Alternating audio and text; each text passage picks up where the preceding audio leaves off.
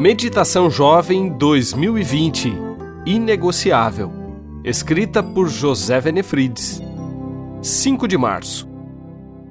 Para crer em Jesus.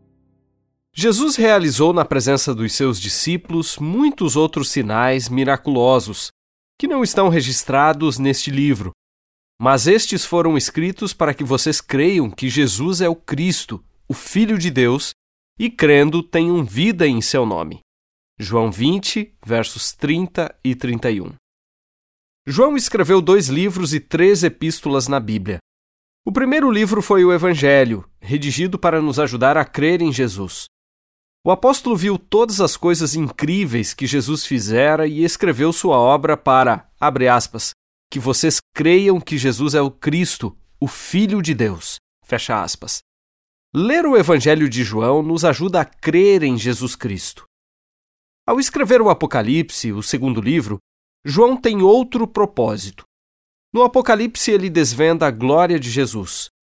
Podemos imaginar João declarando: Deus permitiu que eu visse tudo do ponto de vista do céu. É de tirar o fôlego. O Cordeiro está abrindo seu caminho ao longo da história com um estrondo para completar o plano original de Deus. Vi a Cidade Santa, a Nova Jerusalém, descendo do céu está descendo para nós, para você e para mim. E ouvi uma voz que dizia: Eis o tabernáculo de Deus com os homens. Deus mesmo estará com eles. Eles serão povos de Deus, e Deus mesmo estará com eles e será o seu Deus. E Jesus estará no centro de tudo, do princípio ao fim.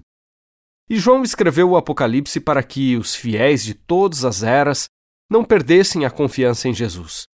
Entre o Evangelho e o Apocalipse, João escreveu três cartas para mostrar como podemos desfrutar a comunhão com Jesus hoje.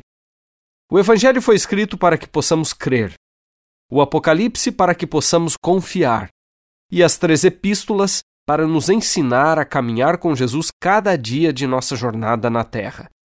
Na época de João, os cristãos eram perseguidos. A pessoa aceitava Jesus como Salvador e a vida virava um turbilhão. Muitos eram abandonados pela família, rejeitados pelos amigos e perseguidos pelas autoridades. Alguns perdiam o emprego, eram presos e açoitados, lançados às feras, queimados na fogueira. Seguir Jesus custava tudo. Mas se você perguntasse a um daqueles cristãos como era seguir Jesus, ele lhe diria: É maravilhoso, sou tão feliz. As desvantagens, entre aspas, de seguir a Jesus eram compensadas pela comunhão com Ele, que é Emmanuel, Deus conosco.